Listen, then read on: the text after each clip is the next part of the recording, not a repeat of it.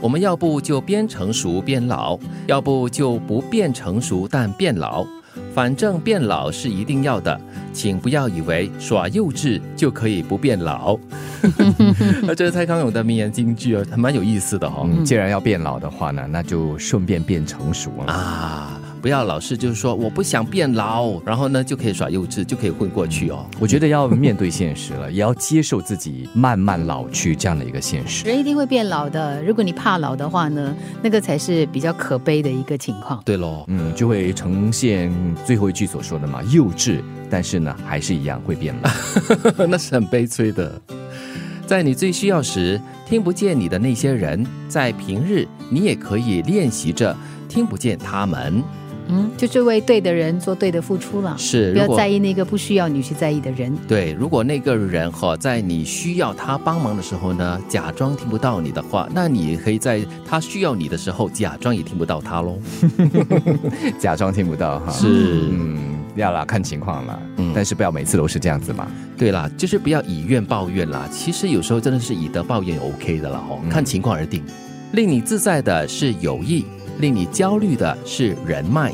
人脉就是不是很熟的那种，是吗？嗯，纯粹就是为了工作上的方便，还是怎么样的，你就必须打开自己的社交网络。嗯有相关利益的嗯一些关系，对吧？所以你看，这里讲的就是蛮清楚的，就是令你自在的，就是你不需要刻意的去制造或者是呃维持一种关系，嗯你就会比较自在、比较快乐。但是如果你要刻意的去维持或者是扩张自己的网络的话呢，就是一种压力的吧？我这么理解吧，友情应该是一个双向的东西。嗯人脉呢，通常都是有一点不平衡的，啊有一个强者跟一个弱者。这里就涉及了利害关系嘛，在一定程度上。是没有办法劝失恋的人不要难过。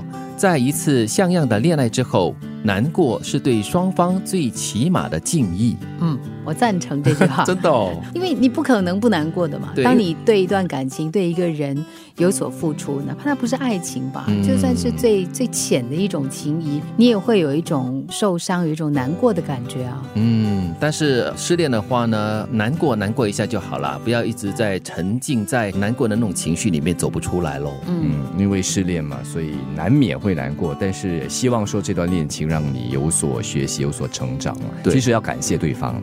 有时难免踏错几步，不如姑且当作跳舞。哦，可以以这样的心态来面对自己做错的事，呃也不错了挺哦。潇洒、挺阿 Q 的了。反正就是那几步嘛，对吗？对与其回过头来一直在那边埋怨，哎呦，那几步走的真是艰辛哦，我后悔那几步，嗯就把它当做一场舞跳过去了。嗯，它这个关键词就是难免哦，嗯就是我们在生活里面总是偶尔会走一些冤枉路啦，或者是做错一些事情，或者做错一些决定。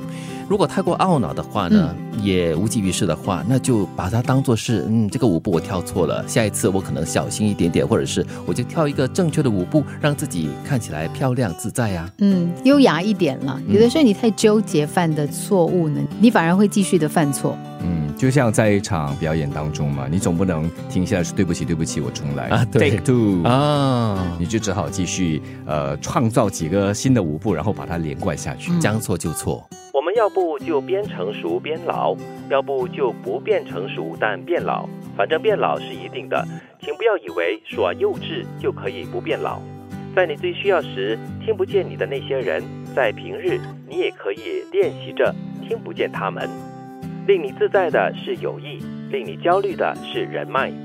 没有办法劝失恋的人不要难过，在一次像样的恋爱之后，难过是对彼此双方最起码的敬意。